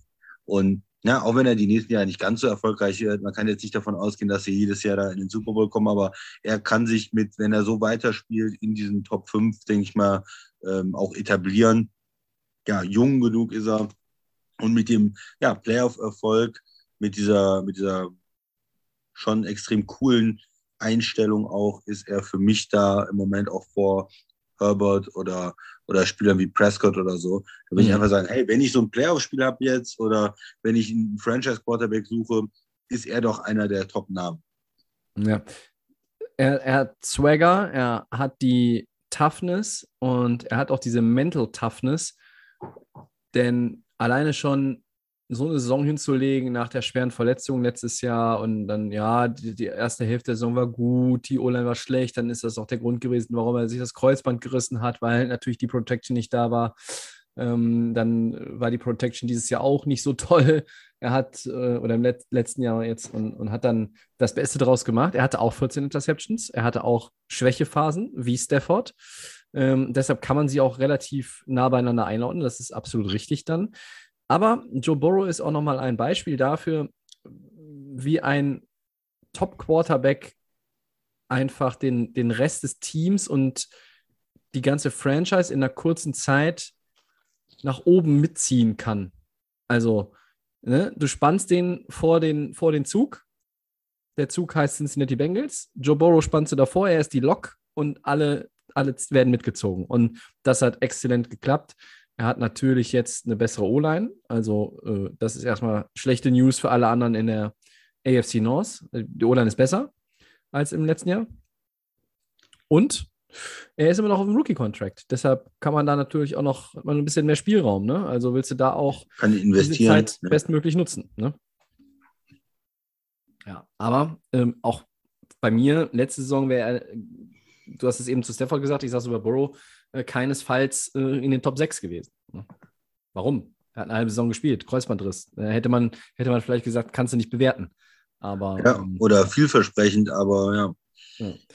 Ja, dann sind wir bei den Top 4 angekommen und wir haben ganz sicher dieselben vier. Äh, auch das lässt sich ja äh, nochmal jetzt an der Stelle sagen. Die Frage ist, in welcher Reihenfolge soll ich, willst du? Ja, mach vier? du doch mal die. Wen, wen hast du auf, die, auf der 4 gesetzt? Vielleicht haben wir ja mal wieder einen gleich. Das naja, meine 4 wäre ja eigentlich in gar keinem Ranking mehr aufgetaucht. Aber sechs Wochen später hat er gesagt, ich gehe ja doch nicht in Rente. Es ist der Ziegenmann, der Goat, der Mann, der mehr Ringe hat als Finger, der Mann, der uns die Tuck Rule beschert hat, der Mann, der mit zwei verschiedenen Franchises den Super Bowl gewonnen hat. Es ist Tom Brady. Bucking. Jawohl, den habe ich auch auf der 4. Ja, habe ich mir nicht gedacht, aber guck mal an. Die anderen drei, sind sie wirklich besser? Also natürlich, wenn du, wenn du dir die Historie in der, in der Liga anguckst und du sagst, hey, der Mann hat wie viel? Sieben Ringe? Ähm, ja, dann, dann musst du den immer auf die Eins setzen. Aber ich weiß nicht, wie du siehst, du siehst, Christian. Ich sehe die anderen drei insgesamt einen Tick besser als Brady. Der hat zwar irgendwie einen Yards-Rekord aufgestellt, um Gottes Willen, ich weiß nicht, ob man sich das überhaupt wagen darf. 43 Touchdowns, nur 6 Picks, 5316 Passing Yards. Äh, in dieser Saison, in dem Alter, hat er einfach mal 5300 Yards äh, geworfen. Das ist einfach völlig unfassbar, was er letzte Saison auch gespielt hat dann am Ende oder was er fürs, für Stats hatte. Und ähm, Kannst du, kannst du mir erklären, warum ich ihn auf die 4 gesetzt habe und nicht höher? Nein, oder, oder vielleicht ja, einfach, du hast es aber, ja auch so gemacht. Warum? Ja, also es ist äh, klar, also man, man, muss ihn oben mit drin haben. Er hat immer noch auf einem extrem hohen Niveau gespielt und er hat diese ganzen Erfahrungen und, und er ist äh, der, der beste Quarterback aller Zeiten. Auf der anderen Seite ist er natürlich auch ähm, in, in einem, ja, biblischen Alter für Footballspieler. Man merkt, dass er ist natürlich nicht beweglich. Er kann nicht selber groß laufen. Er ähm, kriegt natürlich Probleme, wenn die äh, O-Line irgendwo, ja, wenn der eine ausfällt. Wir haben es gesehen, Right Tackle fällt aus, kommt ein Backup rein, auf einmal kommt Druck äh, da.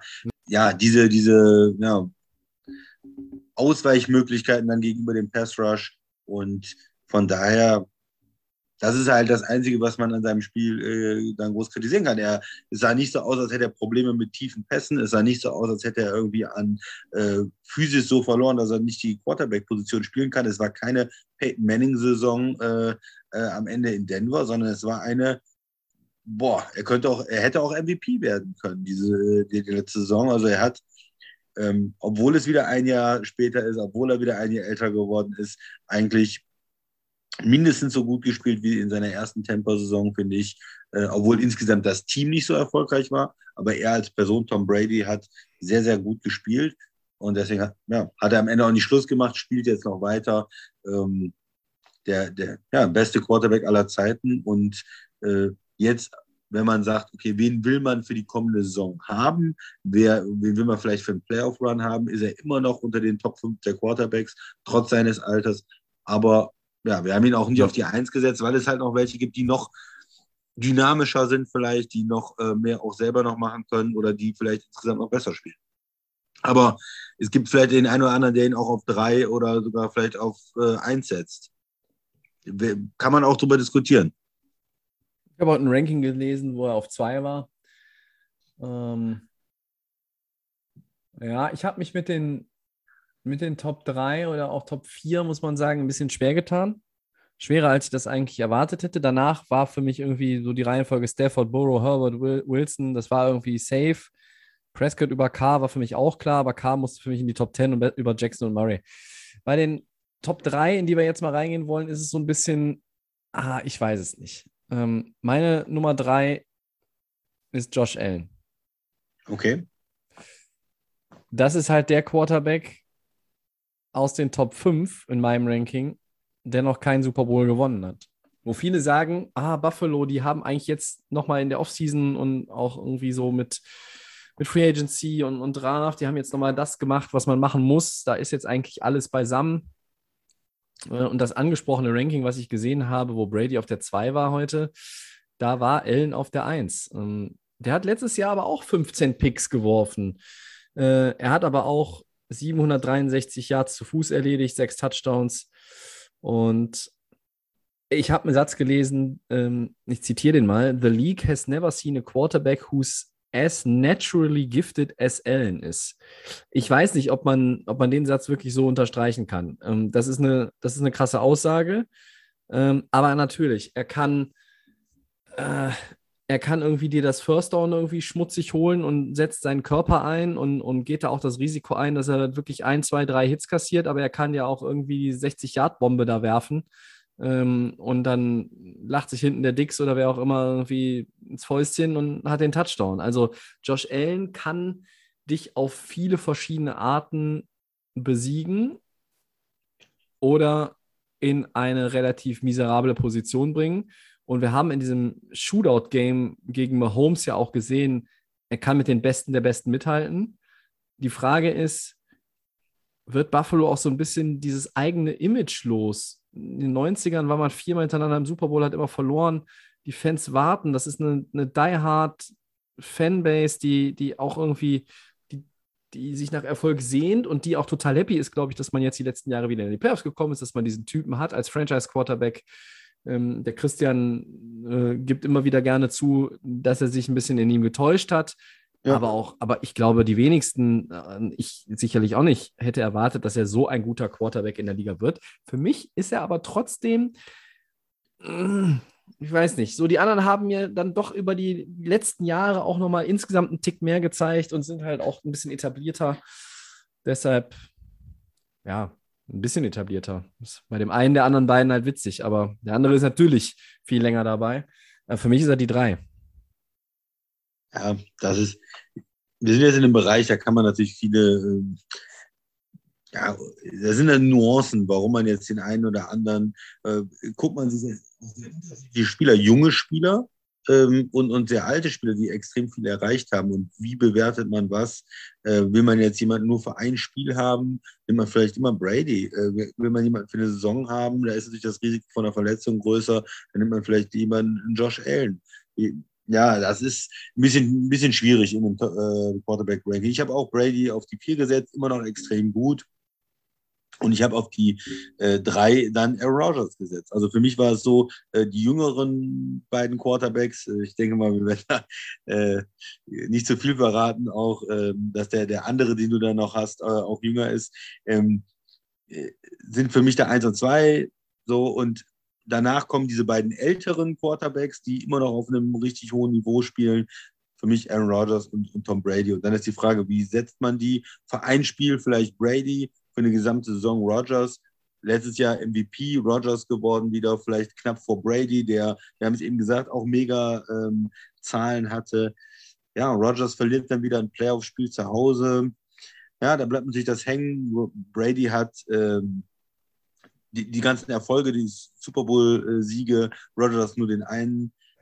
Ja, das ist, kann man verschiedene Argumente für finden. Ähm, ich bin jetzt, wenn ich mir überlege, wen möchte ich jetzt in der Saison haben, ist für mich Aaron Rodgers noch, weil er ein bisschen jünger ist als Brady, weil er den letzten Jahren konstant diesen Erfolg auch wieder hatte, 13-3, 13-3, 13-3, immer in die Playoffs rein, immer ähm, sehr, sehr gut gespielt, zweimal MVP hintereinander geworden. Für mich auf der 3, knapp vor Tom Brady, aber das sind, das ist relativ eng. Für mich kam danach so ein, so ein Break, die Top 2, dann 3 und 4, die älteren Quarterbacks und dann geht es äh, dementsprechend weiter mit, äh, mit den anderen. Ähm, ja, jetzt alles Quarterbacks, die ähm, sehr, sehr gut sind. Tobi. Kannst du nachvollziehen? Aaron Rodgers auf der 3. Ja, weil man da, äh, ich finde, die, diese ersten vier, das könnte man bunt durchwürfeln und man, für jede Kombination hätte man irgendwo legitime Gründe. Aaron Rodgers hatte 37 Touchdowns und vier Interceptions. Er ist MVP geworden.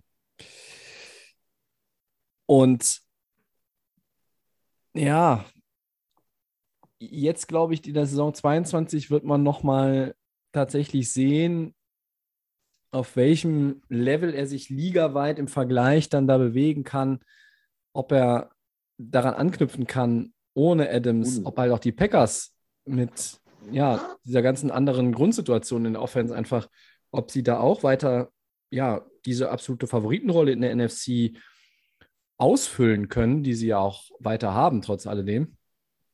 Ähm, für mich unverständlich das Ranking, was, was ich eben angesprochen habe, da war Rogers sogar nur auf der 5, also ähm, hinter Joey Burrow.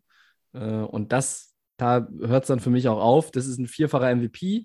Ähm, aber natürlich der Playoff-Success in den letzten Jahren ausgeblieben.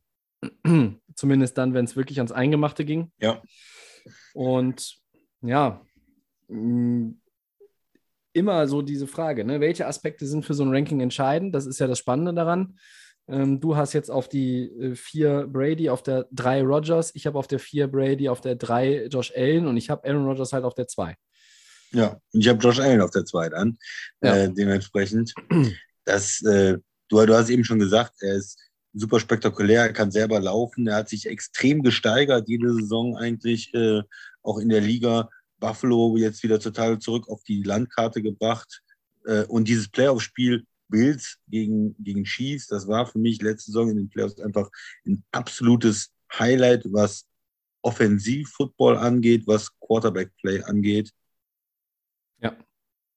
Und äh, ja, diese, ja. Hm? Mehr geht nicht. Da. Ja, und diese beiden Quarterbacks sind für mich einfach eins und zwei in der Liga im Moment. Sie sind noch jung, können sich weiterentwickeln die nächsten Jahre. Äh, spricht nichts dagegen, dass sie auf absolutem Top-Niveau spielen. Und, und ähm, ja, also deshalb äh, Josh Allen bei, bei mir auf der 2 und dann Patrick Mahomes, den wir beide auf der 1 haben. Der fehlt ja noch. So ist es. Wir haben mit Jimmy G auf der 15 begonnen, äh, beide mit demselben und wir enden mit derselben Nummer 1, Patrick Mahomes. Warum nach der letzten Saison trotzdem Patrick Mahomes auf der 1? Also für mich kann ich das so beantworten. Für mich ist er einfach, er hat schon den Ring, er ist noch etwas jünger er, und er kann einfach Also so akkurat, wie er den Ball rauslässt, aus verschiedenen Winkeln oder ja, Positionen und, und, und Haltungen äh, mit seinem Arm um, on the run oder aus der Pocket heraus. Er ist einfach spektakulär ähm, in allen Aspekten des Spiels. Er hat schon den Ring. Ähm, ich bin mir auch sicher, dass, dass noch weitere dazukommen, mindestens einer. Ja, und äh, zwei zu gewinnen ist in der Liga ja schon nicht so leicht. Mahomes, ich, ist so ein bisschen Instinktsache einfach jetzt auch gewesen für mich.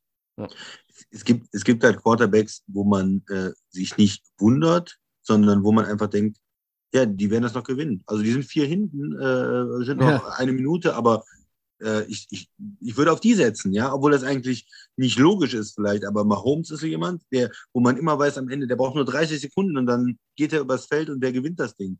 Äh, Tom Brady ist so jemand, wo man, den schreibt man nie ab, da denkt man sich immer, eine Minute ist noch, aber irgendwie gewinnt er das noch, weil man es zu oft gesehen hat.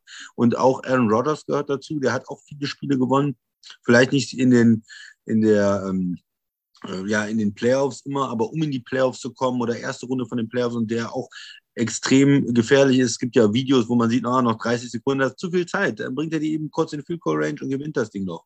Und ja, Josh Allen gehört äh, mittlerweile auch in diese Kategorie, hat sich extrem gesteigert und ist, Mhm.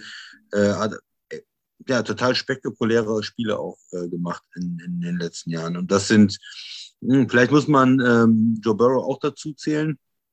Von ihm hat man noch weniger gesehen jetzt. Da ist noch, fehlt vielleicht noch ein bisschen, aber das sind alles diese Quarterbacks, die bei uns äh, in, den, in den Top 5 sind, Hm. wo man einfach diese Erwartung hat, die gewinnen dann das Spiel noch. Hm. Ja, fand ich interessant, Tobi. Wir haben vier genau gleich, äh, ohne irgendwie vorher darüber gesprochen zu haben und auch sehr viele nur einen Platz oder zwei Plätze voneinander Ja. entfernt. Ähm, Ja, das, das müsst ihr jetzt äh, entscheiden, liebe Leute, ob das jetzt äh, euch deswegen besser oder weniger gut gefallen hat, dass wir sehr, sehr ähnlich in großen Teilen unsere Top 15 gerankt haben. Wir werden in den kommenden Wochen bestimmt auch nochmal das mit einer anderen Positionsgruppe durchziehen, ähm, wo dann vielleicht ein bisschen mehr Varianz drin ist. Aber äh, das zeigt ja auch, dass wir beide vielleicht doch einen Tick Ahnung haben, wie es in der NFL also aussieht. eine Frage habe ich noch an dich. Äh, Ja. Den Quarterback der Titans, den hast du nicht äh, erwähnt. Warum nicht? Ja, du auch nicht. Ja. Der, ist der bei dir die 16 oder? Ich glaube, Weil der, der wäre vielleicht letzte Saison noch die 12 gewesen oder so. Der war super effektiv in vielen Mhm. Rankings auch oben drin. Die Titans sind ein extrem erfolgreiches äh, Footballteam die letzten Jahre. Warum hast du ihn nicht mit reingenommen? Er war bei mir der erste, erste Wackelkandidat. Also er ist für mich die 16. Für mich ist er tatsächlich dann auch die 16. Ähm, ich habe überlegt, Garoppolo oder Tannehill und wenn ich dann einfach auch gucke, Garoppolo hat die 49ers dann auch geführt und ich fand, er, er hat sie mehr geführt als Tannehill die Titans, obwohl der natürlich auch stark gespielt hat in der Phase, als Derrick Henry ausgefallen ist. Es ist ja nicht so, als wenn die Titans da irgendwie alles abgegeben hätten, sondern ja, auch da ein Für und Wider. Ähm, ich habe auch Matt Ryan nicht drin. Matt Ryan und, und Tannehill kann man sicherlich auch über Garoppolo und Cousins setzen, äh, wenn, man, wenn man möchte, aber ich habe es heute mal so rum gemacht. Ja, ich dir ganz kurz meine zwei Gründe. Einmal, man hat natürlich dieses schlechte Playoff-Spiel, wo er es wirklich verloren hat äh, Ja. zu Hause, äh, Picks geworfen hat am Anfang und am Ende. Das hat man im Kopf. Und was ich, was mir, glaube ich, noch wichtiger ist, ich habe das Gefühl, die Franchise hat das halt auch im Kopf und sie haben ihn nicht verlängert. Äh, sie lassen ihn jetzt das letzte Jahr mehr oder weniger ausspielen, haben einen Rookie-Quarterback reingebracht. Also man hat auch das Gefühl, diese, diese, ja, Ära ist ja zu viel gesagt, aber diese Phase, Mhm. endet auch irgendwo in Tennessee, Ja. spätestens nach der nächsten Saison. Und Ja. von daher ähm, ja, ist er bei mir da rausgefallen. Aber ich denke, ihn musste man vielleicht noch erwähnen. Ja, das ist richtig. Four Downs, Tobi. Ja, Four Downs. So viel Quarterback-Geplänkel heute hier. Ähm, keine Quarterbacks mehr in den Four Downs. Dafür andere.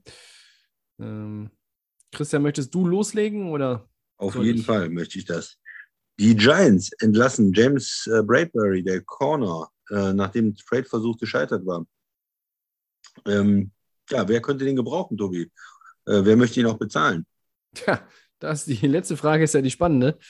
Äh, gebrauchen könnten ihn, glaube ich, einige, aber er ist den meisten Teams auch so teuer. Ich habe mir jetzt mal so äh, die Commanders als äh, möglichen Spot ausgesucht. William Jackson und Ken Kendall Fuller sind auf den Cornerback-Positionen 1 und 2 jetzt vielleicht mh, nicht die absolute Elite und da wäre Bradbury ein Upgrade. Und lustiger äh, Side-Fact: Er hat ja seine Karriere bei den Panthers gewonnen.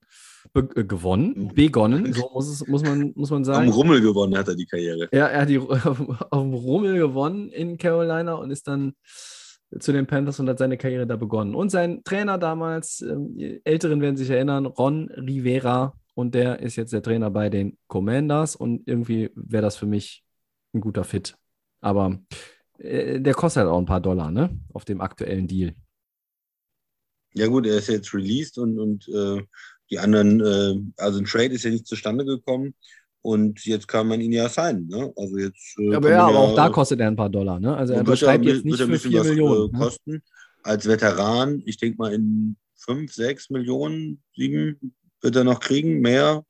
Meinst du nicht ich, mehr? als, als, als Spieler, der, der released worden ist, glaube ich nicht, dass er jetzt 10 Millionen im Jahr kriegt. Ähm, Hm. hätte er vielleicht gerne, aber ich denke, er wird so für den mittleren, mittleren ähm, Millionenbetrag, äh, vielleicht 6, 7 Millionen, mh, irgendwo hingehen. Gerne wahrscheinlich zu einem, zu einem Contender. Ähm, wer, ja, ähm, Tobi, die Rams, die können ja immer Spieler gebrauchen. Haben die, haben die noch ein bisschen Kleingeld über? Über, überladen auf, auf Cornerback, ehrlich gesagt. Mit, ähm, du hast ähm, neben Ramsey, du hast ja Troy Hill zurückgeholt, du hast Rochelle gedraftet, du hast noch ein paar andere Leute, ähm, noch, noch einen weiteren Corner, glaube ich, gedraftet. Ähm, Rochelle ist ja, glaube ich, noch vom letzten Jahr auch. Und, Temper vielleicht, auf der anderen Seite von, Ja. von äh, äh, Carlton Davis dann.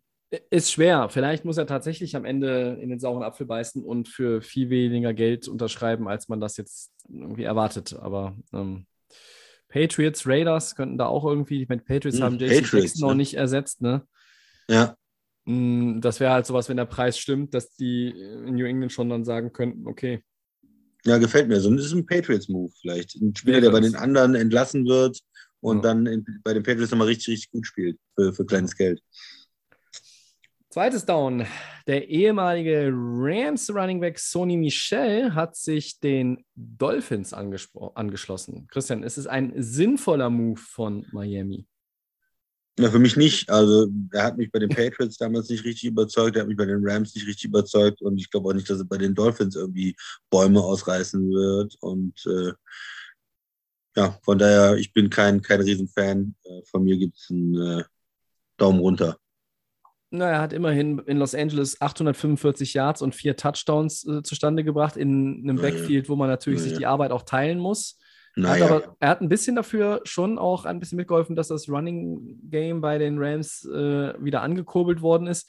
Ich sehe es aus einem ganz anderen Grund skeptisch. Die Dolphins haben jetzt ähm, Chase Edmonds, Raheem Mostert und Miles Gaskin schon im Roster gehabt und die ja alle schon irgendwo auch ihre Daseinsberechtigung hatten und haben.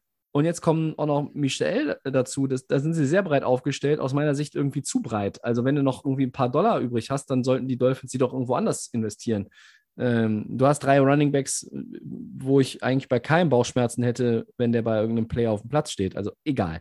Äh, ich finde es auch deshalb irgendwo nicht nachvollziehbar. Es hatte sich angedeutet, dass Michel bei den Rams keine Zukunft hat, nachdem jetzt auch noch ähm, der Running Back von Notre Dame da gedraftet worden ist von LA. Ja. gut, drittes Down. Oder wolltest du noch was dazu sagen? Tobi? Ne, Gut. Äh, der nächste Deutsche in der NFL, äh, Marcel Dabo, ist über das International Password Program bei den Colts gelandet. Welche Chancen hat er? Ja, in der GFL für Stuttgart Scorpions und zuletzt in der EFL für äh, Stuttgart Search gespielt als Cornerback. Ich glaube, ähm, vielleicht wird er sich eine Chance erarbeiten können, als Safety oder Nickel Corner zu spielen bei den Colts. Äh, und wie das bei anderen auch so ist, vielleicht erstmal sich einen Namen machen über die Special Teams. Ähm, da hat man ja dann eher auch die Möglichkeit, sich mal zu zeigen und vielleicht auch das eine oder andere Play zu machen, um dann mal, wenn, weiß ich nicht, ein Starter ausfällt oder halt der dritte, vierte Corner nicht da sind, dass er da die Chance bekommt. Aber toll, der nächste übers IPP, der reinkommt. Ähm, das Programm funktioniert gut. Fragen wir bei Jakob Johnson nach. Ja, Special Teams, du sagst, das ist der, der Schlüssel da. Wenn man äh, so reinkommt, da muss man irgendwie versuchen, da diese, diese Special Teams, diese Nischen zu finden, irgendwo in die verschiedenen Teams, Punt, äh, Kickoff irgendwo reinzukommen und da einen Eindruck zu hinterlassen.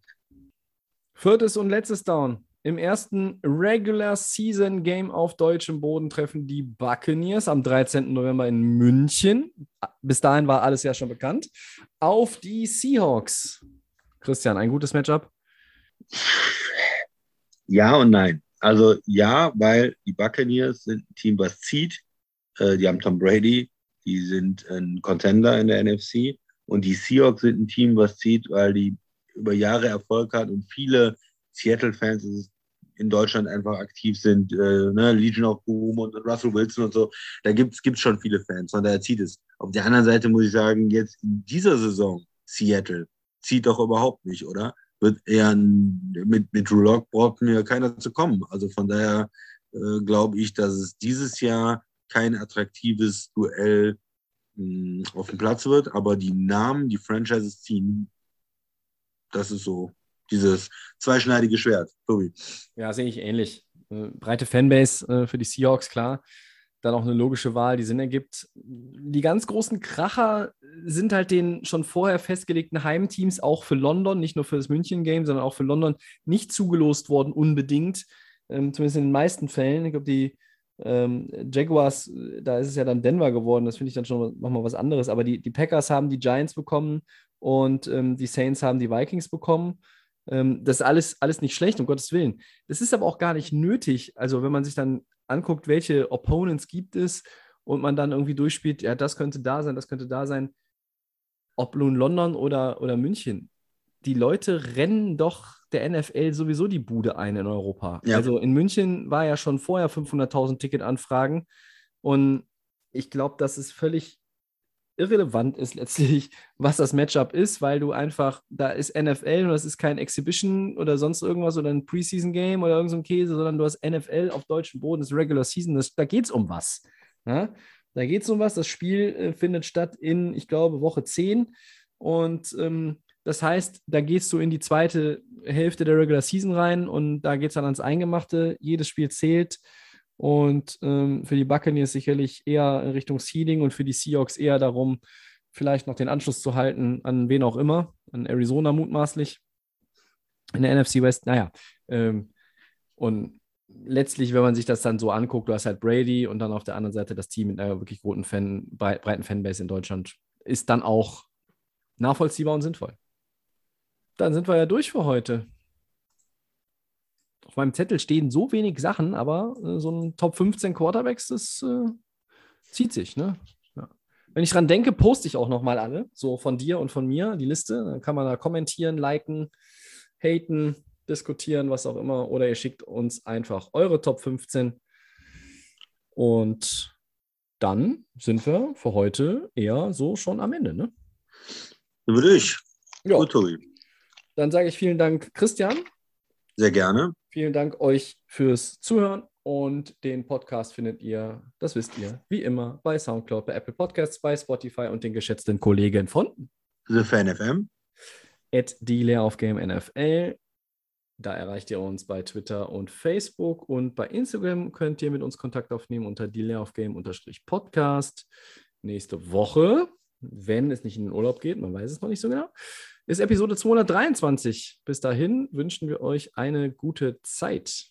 Ciao. Ciao.